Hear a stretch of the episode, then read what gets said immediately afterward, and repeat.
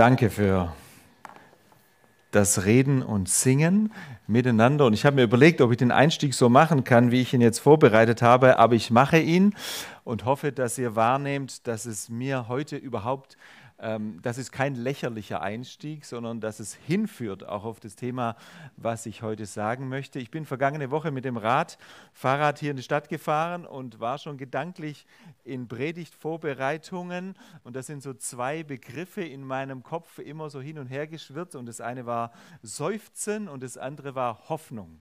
Das ist ja das Thema auch heute, Seufzen, Hoffnung. Wir bringen das gleich zusammen. Und dann habe ich beim Radlfahren aus dem Augenwinkel ein Plakat entdeckt. An der Straßenseite gibt es ja diese Riesenplakate, die da hängen. Und äh, das habe ich entdeckt, weil auf diesem Plakat das Stichwort Hoffnung aufgeleuchtet hat. Es, da war irgendwas mit Hoffnung. Und dann bin ich stehen geblieben und ich zeige euch mal das Plakat, wie das aussieht.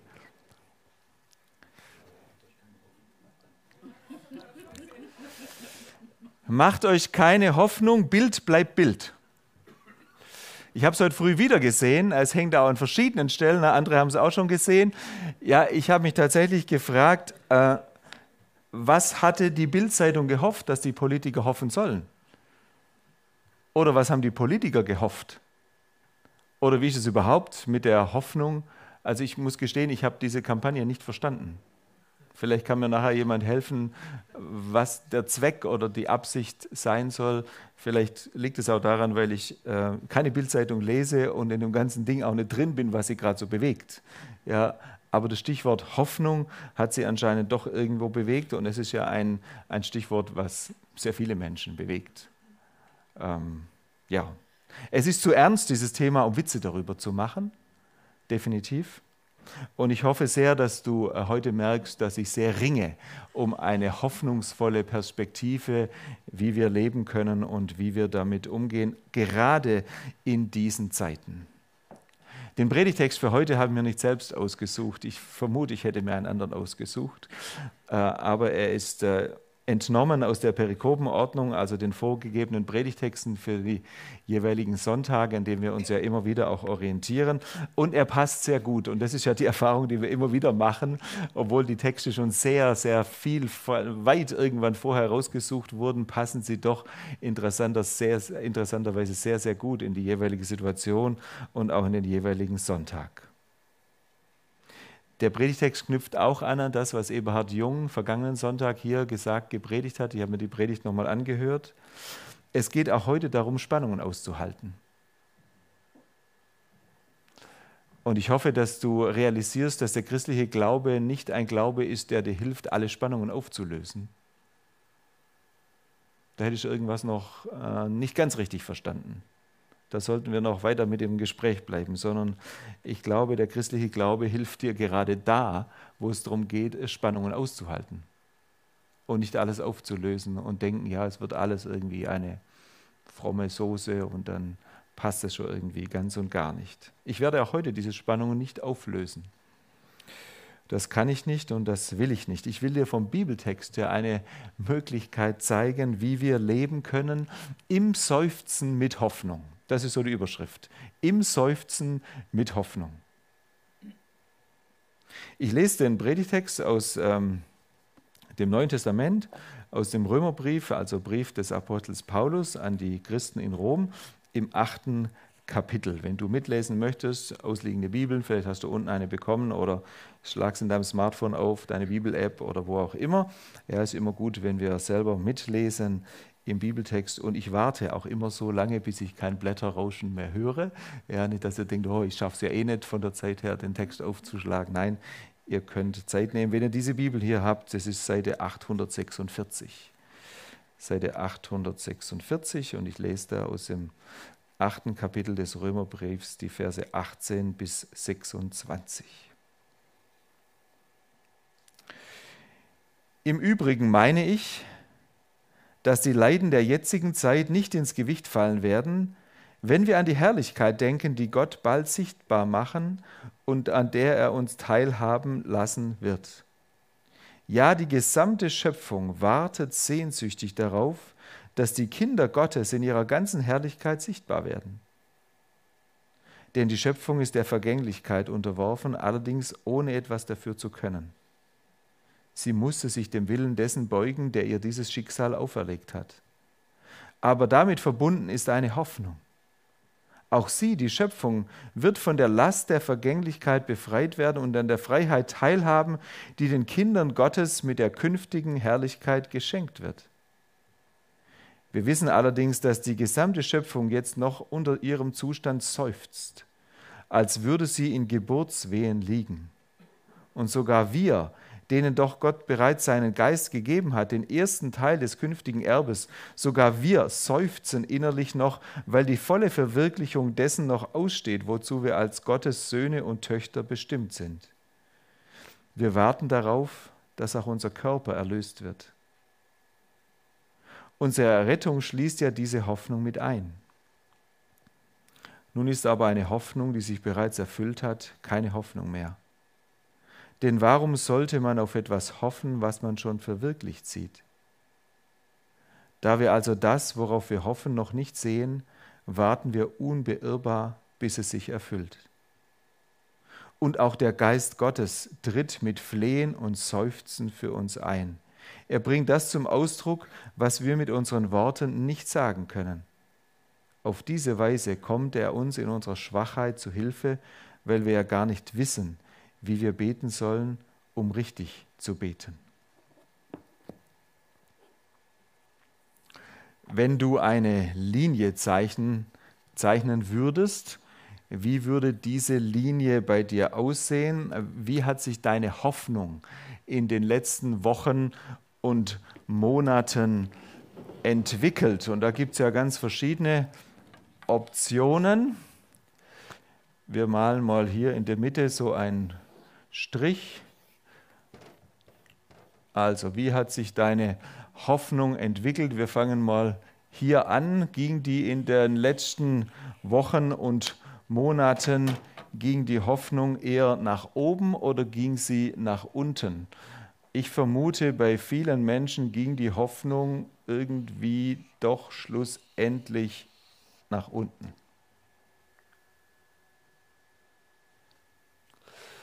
Jetzt haben wir eine zweite Linie.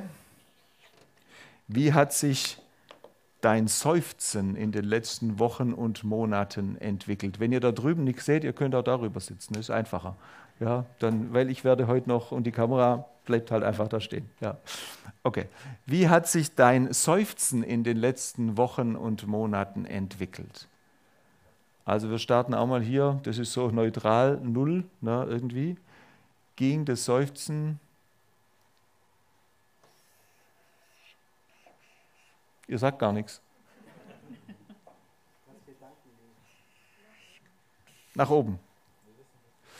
Okay, also das Seufzen ging nach oben und die Hoffnung ging nach unten. Das ist keine so gute Entwicklung, weil wir haben jetzt einen ziemlichen Gap zwischen da oben und da unten. Und genau in dieser Spannung leben viele Menschen und leben auch wir heute. Und diese Spannung, für diese Spannung möchte ich gerne etwas sagen und hoffentlich eine gute Perspektive für dich daraus entwickeln, wenn du dich genau in dieser Spannung aktuell befindest.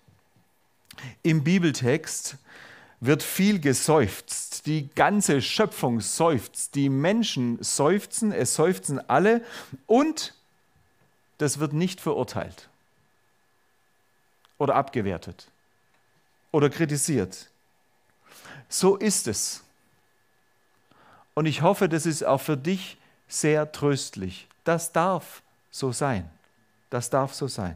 Es darf geseufzt werden. Ja, es ist zum Seufzen, was Menschen erleben müssen, auch aktuell. Viel zu viele erleben gerade wieder viel zu viel Schreckliches. Und das ja auch ganz existenziell. Ich möchte ein Thema heute mal fokussieren, weil es mich in den letzten Tagen besonders beschäftigt und ich hoffe euch auch. Ich seufze, dass jüdische Mitbürger in unserer Stadt aktuell in Angst leben müssen. und zum Teil die Kinder nicht mehr in die Schule gehen,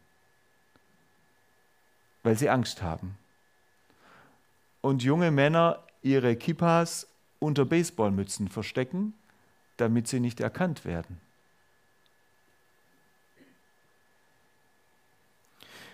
Und ich seufze, weil ich nicht weiß, was ich dagegen tun kann. Wir haben am Feierabend am vergangenen Freitag darüber nachgedacht. In dieser Situation der jüdischen Mitbürger gilt eben diese alte Redensart nicht, dass Reden Silber ist und Schweigen Gold. Schweigen ist, darf ich es mal so sagen, Kacke.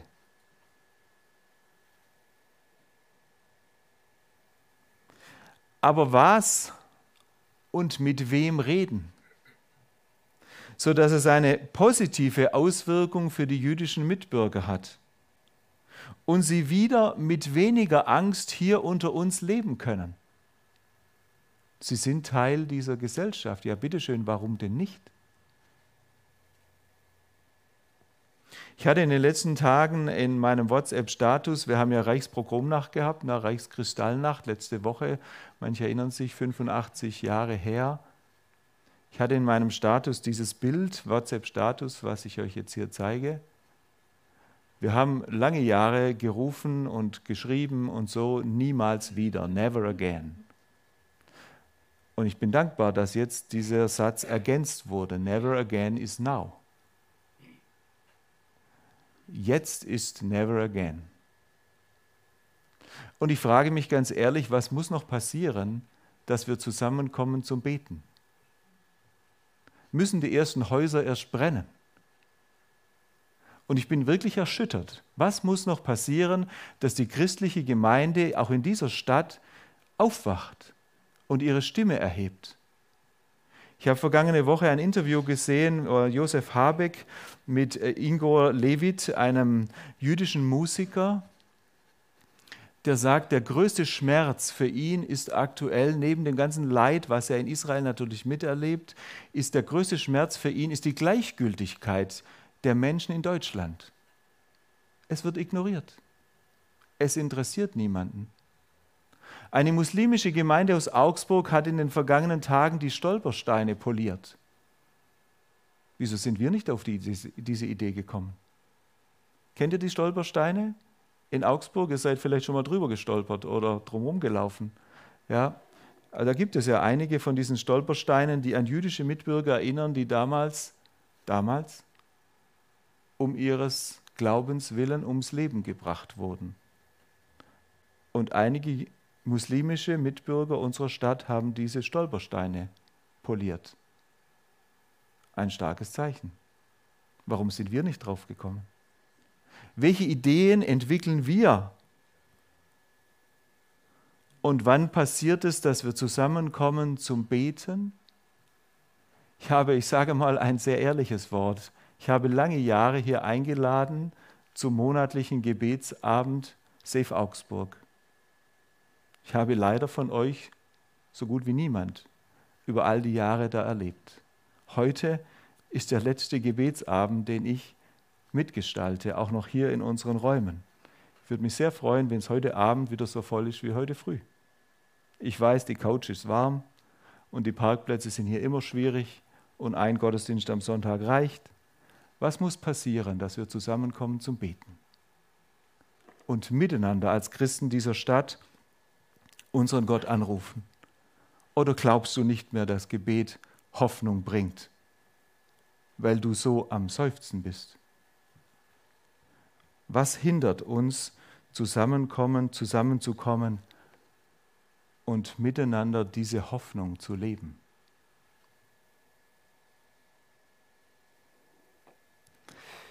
In den Kriegsgebieten wird mit Sicherheit viel geseufzt, geklagt, geweint. Und auch hier bei uns. Viele leiden, auch die Nichtjuden. Manche äußerlich, manche innerlich, manche sowohl als auch. Die Liste der Gründe ist lang und auch sehr unterschiedlich. Und dann ist da von Hoffnung die Rede im Bibeltext. Wie passt das zusammen, habe ich mich gefragt. Hoffnung und Seufzen sieht aus dem ersten Augenblick aus wie zwei Gegensätze, die du nicht zusammenbringst, die diametral weit auseinander sind und die eine große Spannung darstellen. Ja, so ist es manchmal. Es ist eine große Spannung.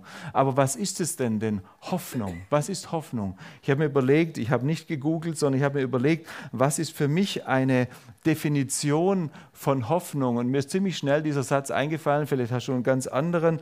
Hoffnung ist die Erwartung einer Veränderung zum Besseren. Hoffnung ist die Erwartung einer Veränderung zum Besseren. Das ist so meine Definition. Vielleicht hast du eine ganz andere. Was ist Hoffnung? Mir kam der Gedanke, dass Hoffnung auf den zweiten Blick doch sehr viel mit Seufzen zu tun hat. Ich habe mir überlegt, brauchen Menschen Hoffnung, denen es gut geht? Sie können alles irgendwie selber realisieren. Sie brauchen keine Hoffnung, weil sie wissen ja gar nicht, was sich noch alles zum Besseren verändern sollte. Ja, es ist ja schon alles optimal. Anscheinend. Ist Hoffnung für diese Menschen ein wichtiges Element in ihrem Alltag? Oder ist Hoffnung gerade für die wichtig, die seufzen? In Vers 19 unseres Bibeltexts steht eine, eine Formulierung, da heißt es, äh, die gesamte Schöpfung wartet sehnsüchtig darauf. In manchen Übersetzungen steht, da ist eine gespannte Erwartung. Ich habe in, einem, in einer Auslegung dazu gelesen, das muss man sich so vorstellen, das ist die Haltung eines Tieres, das mit vorgestrecktem Kopf lauert. Versteht ihr was? Das ist eine Spannung. Mit vorgestrecktem Kopf lauert dieses Tier, dass sich irgendwas da vorne verändert. Die seufzende Schöpfung lauert. Der, es ist wirklich eine Spannung. Ja, das ist nicht so, ja, es ist eine Spannung. Und sie ist in Erwartung, dass sich etwas zum Positiven verändert. Paulus schreibt, dass sich zunächst etwas bei den Menschen zum Besseren verändern muss und dann die Schöpfung nachziehen wird. Nochmal zu dir persönlich. Wie geht es dir aktuell in deinem Seufzen? Wo hast du deinen Kopf? In den Sand gesteckt? Ich könnte es verstehen. Oder erwartungsvoll lauernd ausgestreckt nach vorne. Im Sand wirst du kaum erleben oder wahrnehmen, dass sich irgendetwas zum Besseren entwickelt erwartungsvoll, lauernd ausgestreckt, das ist, die das ist die Wahrscheinlichkeit wesentlich höher, dass du eine Veränderung wahrnehmen wirst, wenn sich da irgendwas um dich herum verändert. Wenn die Bibel von Hoffnung spricht, dann meint sie etwas gesichert Feststehendes. Es existiert schon. Es ist aber noch nicht sichtbar, aber es wird sichtbar werden wenn ich äh, sichtbar werden sage, dann stehen wir sehr schnell in der Gefahr, dass wir damit automatisch verbinden, dass sich die Umstände ändern werden. Das mag sein, aber ist nicht zwingend erforderlich. Das ist nicht immer so. Und darum geht es anscheinend auch gar nicht zuallererst. Gott selbst hat etwas gesichert, feststehendes vorbereitet. Und es wird Realität werden und es wird sichtbar werden. Für alle Menschen. Und ich möchte das aufnehmen, was ähm, Hermann Stickroth vorher auch gesagt hat. Es stand schon vorher da in meinem Manuskript. Und es, ich gestehe, es ist mir lange Zeit aus dem Blick verschwunden oder ich habe es auch verdrängt. Aber in den letzten Tagen und Wochen denke ich wieder verstärkt darüber nach. Jesus wird wiederkommen. Ich weiß nicht, ob du das so in deinem Denkhorizont hast, ob das irgendeine Konsequenz für deinen Alltag hat, ja, dass du sagst, wir erwarten lauernd ausgestreckt auf die Wiederkunft Jesu.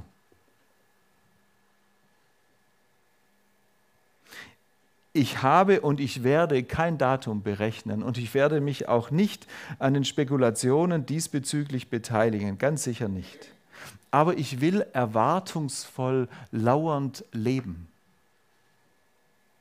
in der Erwartung seiner Wiederkunft. Diese Erwartungshaltung verändert etwas. Was verändert sie? Sie verändert etwas in mir drin, in meinem Herz. verändert sie etwas, diese Erwartungshaltung. Und ich bin gespannt, erwartungsvoll gespannt, wie es einmal sein wird, ein Kind Gottes zu sein in der engen Gemeinschaft mit meinem himmlischen Vater. Es gibt ja so ein paar vage Andeutungen, aber irgendwie fehlt mir die Fantasie. Und vielleicht ist es auch gut so, dass ich nicht diesen Denkhorizont habe, dass ich mir das schon ganz vorstellen kann. Aber das alles verändert meine Haltung. Meine Hoffnung wird dadurch belebt innen drin. Und ich merke, dass diese Hoffnung nicht abhängig ist von den äußeren Umständen. Sie wird sogar je länger, je stärker, je schwieriger die Umstände sind. Weil dann die Hoffnung mehr leuchtet in der Dunkelheit. Je dunkler es ist, desto heller leuchtet die Hoffnung und auch die Ausrichtung auf das, was feststeht und kommt, wird immer wichtiger. Wisst ihr, ich habe eine Phase in meinem Leben gehabt, da war es stockfinster. Nicht, weil ich vergessen hätte, den Lichtschalter anzumachen, sondern innen drin war stockfinster. Und es war eine Erfahrung, die werde ich mein Leben lang nie vergessen. Als, das war ein Wunder Gottes, als es angefangen hat, da wieder wie ein Licht zu brennen. Ein kleines Licht zunächst. Ein ganz kleines und alle Menschen, die um mich herum waren, sich von ganzem Herzen gefreut haben, dass diese lange Phase der tiefen Dunkelheit in meinem Leben vorüber war. Und es dann hell wurde. Und manche sagen ja, der Michael, der grinst immer. Ja, der grinst nicht immer, sondern der hatte auch schon tiefe Phasen der Dunkelheit in seinem Leben. Aber vielleicht grinst er deshalb immer, weil er weiß, was Dunkelheit ist. Und jetzt weiß er, was Licht bedeutet. Das ist der große Unterschied. Mir ist zudem aufgefallen, dass unser Bibeltext von zwei ganz markanten und ganz starken Aussagen eingerahmt wird, die das, was ich eben gesagt habe, noch unterstreichen und auch unterstützen. Vers 14 und 15 drückt äh, Paulus es folgendermaßen aus. Das ist so der eine Rahmen auf der einen Seite. Alle, die sich von Gottes Geist leiten lassen, sind seine Söhne und Töchter. Denn der Geist, den ihr empfangen habt, macht euch nicht zu Sklaven, sodass ihr von neuem in Angst und Furcht leben müsstet. Er hat euch zu Söhnen und Töchtern gemacht und durch ihn rufen wir, wenn wir beten, aber Vater. Wir haben vorher dieses Lied gesungen und das war nicht abgesprochen mit dem Hermann, I am a child of God. Und da musste ich grenzen. Weil das ist das, was der Geist Gottes macht. Ich weiß nicht, wer von euch dieses Lied ausgesucht hat, Hiltrud. Das ist das, was der Geist Gottes macht, dass er Dinge zusammenführt, die wir uns nicht ausdenken können. Aber es unterstützt das, was ich hier gerade gesagt habe. Der Heilige Geist macht Menschen, die das wollen, zu Kindern Gottes. Da liest man so schnell drüber, aber wir halten hier mal kurz an. Es ist eine ganz entscheidende, eigentlich die zentrale Frage deines Lebens. Bist du ein Kind Gottes? Gab es schon einen Moment in deinem Leben, wo du genau das wolltest und gemerkt hast, jetzt ist es reif? Jetzt stehe ich vor dieser Entscheidung und ich darf mich entscheiden, will ich ein Kind Gottes werden? Und du damals, vielleicht schon lange her, vielleicht noch ganz kurz her, und du seitdem gesagt hast, ja, das will ich. Wisst ihr, wir beten mit manchen Leuten zusammen und sehnen uns so danach, dass Menschen das wahrnehmen. Und wir haben gerade die letzte Woche gesagt, äh, auch in Bezug auf das Fasten, manche Menschen begnügen sich mit einem Glas Wasser und einem Stückchen Brot und meinen, das sei das ganze Leben. Und andere Menschen sehen das Festbankett Gottes und hören die Einladung und vernehmen, ich bin eingeladen an Gottes Tisch und wir seufzen, dass Menschen sich mit diesem Stückchen Brot, ja, Brot ist auch gut, aber wenn du das andere haben kannst, warum vergnügst du dich mit diesem? Ich verstehe es nicht. Also deshalb noch einmal für dich die Frage, ähm, die für dich einfach ganz wichtig zu klären ist. Bist du ein Kind Gottes, sodass diese Verheißungen, die hier ausgesprochen sind, einfach für dich gelten? Wenn du dir nicht sicher bist oder dir darüber noch nie Gedanken gemacht hast oder noch viele Fragen hast, dann ist heute ein sehr guter Zeitpunkt, darüber nachzudenken und diese Entscheidung auch positiv zu fällen. Ein Kind Gottes zu werden und dann zu sein. Weißt du, Kinder Gottes haben es sehr gut in vielerlei Hinsicht. Sie brauchen keine Angst vor Gott haben. Sie sind seine Kinder. Und da steht, sie sind nicht seine Sklaven. So steht es im Bibeltext. Sie können beten und dürfen Papa sagen, schon jetzt. Schon jetzt. Und später, wenn Jesus ähm, gekommen ist und alle seine Kinder mit heimgebracht hat zum himmlischen Vater, dann dürfen sie weiter Abba, Vater, Papa sagen, ganz vertraut und ohne Furcht und Angst. Ein wunderschönes Bild. Diese Perspektive weckt schon jetzt in mir Hoffnung. Und das ist für mich keine Vertröstung, sondern das ist ein Hoffnungslicht, was jetzt und hier angezündet ist und was in meinem Herzen brennt. Wie erlebst du das? Es gibt heute so viel zum Nachdenken und zum Fragen und wir haben nachher ja noch Gelegenheit, uns weiter darüber auszutauschen. Das war der eine Rahmen. In Vers 31 hinter unserem Bibeltext steht diese wunderschöne Aussage, Gott ist für uns. Gott ist für uns. Gott ist nicht dein Feind, den du bezwingen und niederringen musst. Du könntest es eh nicht. Gott ist wirklich auf deiner Seite, auf der Seite seiner Kinder. Wir dürfen Papa sagen. Gott ist für uns. Und dazwischen eingerahmt von diesen beiden Zusagen steht das Seufzen. Aber der Rahmen ist in diesem Fall wichtig. Und dazwischen steht das Seufzen. Wir wissen allerdings, dass die gesamte Schöpfung jetzt noch unter ihrem Zustand seufzt, als würde sie in Geburtswehen liegen. Es wird viel geseufzt. Ein dreifacher Seufzer. Paulus hat es damals schon erkannt. Er sieht die Folgen der Auflehnung des Menschen gegen Gott bis hinein in die Ökologie, in die Schöpfung. Und da könnten wir jetzt eine lange Latte an Dingen aufzählen, äh, wo die Schöpfung seufzt. Und du hast wahrscheinlich die Fantasie, dir das vorzustellen. Ein erster Seufzer. Paulus sieht tiefer und sagt, auch das wird nicht so bleiben. Das wird nicht so bleiben. Wenn wir am Ende der Zeiten angelangt sind, dann wird auch die Schöpfung befreit werden. Der Himmel wird einmal eine befreite Schöpfung sein. Es wird einen neuen Himmel und eine neue Erde geben. Ich habe keine Ahnung, wie das aussieht.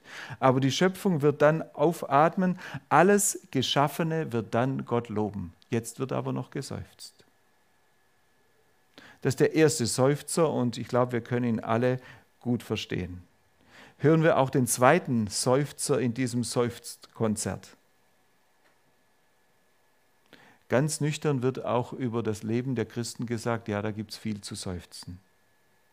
Gott sei Dank nicht immer. Gott sei Dank gibt es hoffentlich auch in deinem Leben schöne Momente. Es wird der Frühling kommen, es gibt das Verliebtsein, es gibt die Freude an der Musik, es gibt die prächtigen Blumen, es gibt was auch immer, sodass nicht immer geseufzt wird. Gott sei Dank gibt es auch. Aber es gibt auch das Seufzen. Und kein Menschenleben kommt am Seufzen vorbei. Paulus hat es am eigenen Leib erfahren. Und im Neuen Testament lesen wir in verschiedenen Stellen, wie er wirklich am Leben verzagt ist. Philippa 1, am liebsten würde ich das irdische Leben hinter mir lassen. Oder 2. Korinther 1. Ihr müsst nämlich wissen, Geschwister, dass das, was wir durchmachten, so überaus schwer auf uns lastete und unsere Kräfte, Kräfte so sehr überstieg, dass wir schließlich nicht einmal mehr damit rechneten, mit dem Leben davonzukommen. Wir kamen uns vor, als wäre das Todesurteil über uns gesprochen worden. Das ist Seufzen irgendwo ganz da oben und Hoffnung irgendwo ganz da unten. Christen sind unter keinem anderen Schicksal wie all die anderen und sind genauso krank wie andere und verlieren genauso den Arbeitsplatz und sterben auch nicht weniger bei Verkehrsunfällen und stürzen auch nicht weniger ab in den Bergen. Mit aller Kreatur seufzen wir sehnen uns nach Erlösung, sind schon gerettet, verbunden mit dem Retter, aber das Leben, ja das Leben, das hinkt an manchen Stellen noch hinterher. Auf Hoffnung haben wir das Neue und das ist manchmal schwer. Es gibt kein christliches Dauergrenzen. Das ist ein Schmerz bei ganz vielen und ich kann ihn nachempfinden, der auch durch fromme Sprüche nicht aus der Welt zu schaffen ist. Und das Überraschende, und das ist die, für mich wirklich die Sensation, auch in gewisser Weise die Neuentdeckung in diesem Bibeltext, der dritte Seufzer. Und das ist Vers 26. Den habe ich dazu genommen.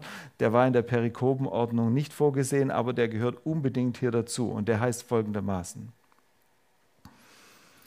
Vers 26. Und auch der Geist Gottes tritt mit Flehen und Seufzen für uns ein.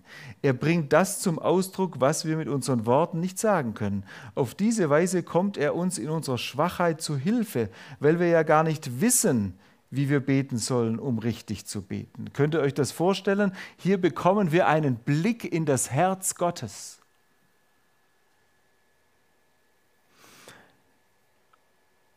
Wenn Tier und Pflanze seufzen, also die Schöpfung, wenn Menschenkinder hungern, wenn Menschen Gewalt angetan wird, wenn uns die Sorge und die Angst quälen, wenn uns die Hoffnung fehlt, wenn wir nicht mehr aus noch einwissen, dann seufzt Gott in uns selbst. Er ist ja auf unserer Seite, er ist ja nicht unser Feind, den wir bezwingen müssen oder rumkriegen. Gottes Geist verstärkt unser Seufzen vor dem Thron Gottes. Wir lernen an vielen anderen Stellen in Gottes Wort, was der Geist Gottes noch alles bewirkt. er gibt die Gaben, er hilft, er vertritt, er ist ein Tröster, er gibt uns genügend Kraft, er zeigt uns den Willen Gottes, all diese Dinge. Hier kommt ein ganz entscheidender Aspekt zum Tragen, den wir sonst, glaube ich, in dieser, äh, wie sagt man da, äh, Komprimiertheit sonst nicht finden.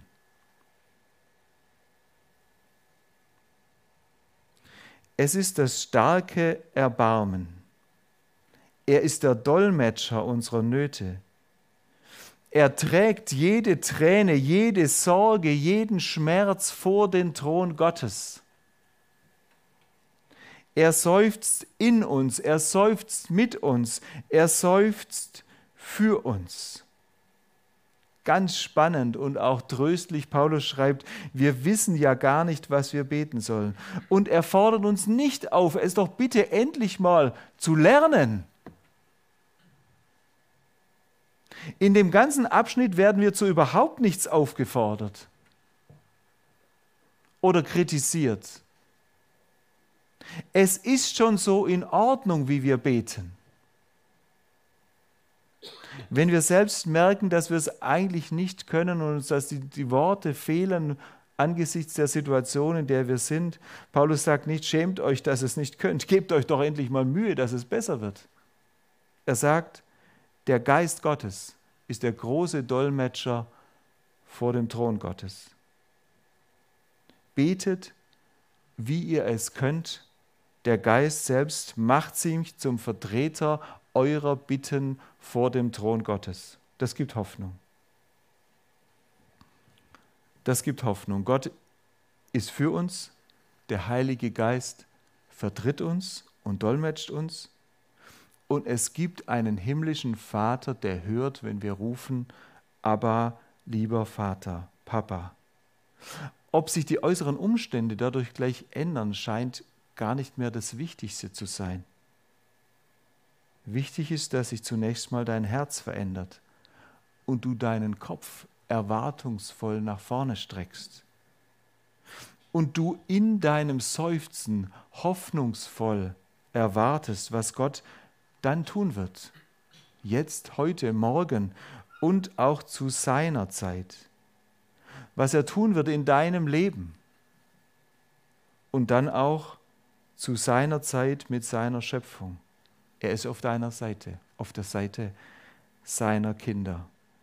Gott sei Lob und Dank. Und deshalb möchte ich zum Schluss diese beiden Dinge hier zusammenbringen. Es ist nicht weit auseinander, hast du hoffentlich heute gemerkt in der Predigt. Manches Mal gehört es auch zusammen. Amen.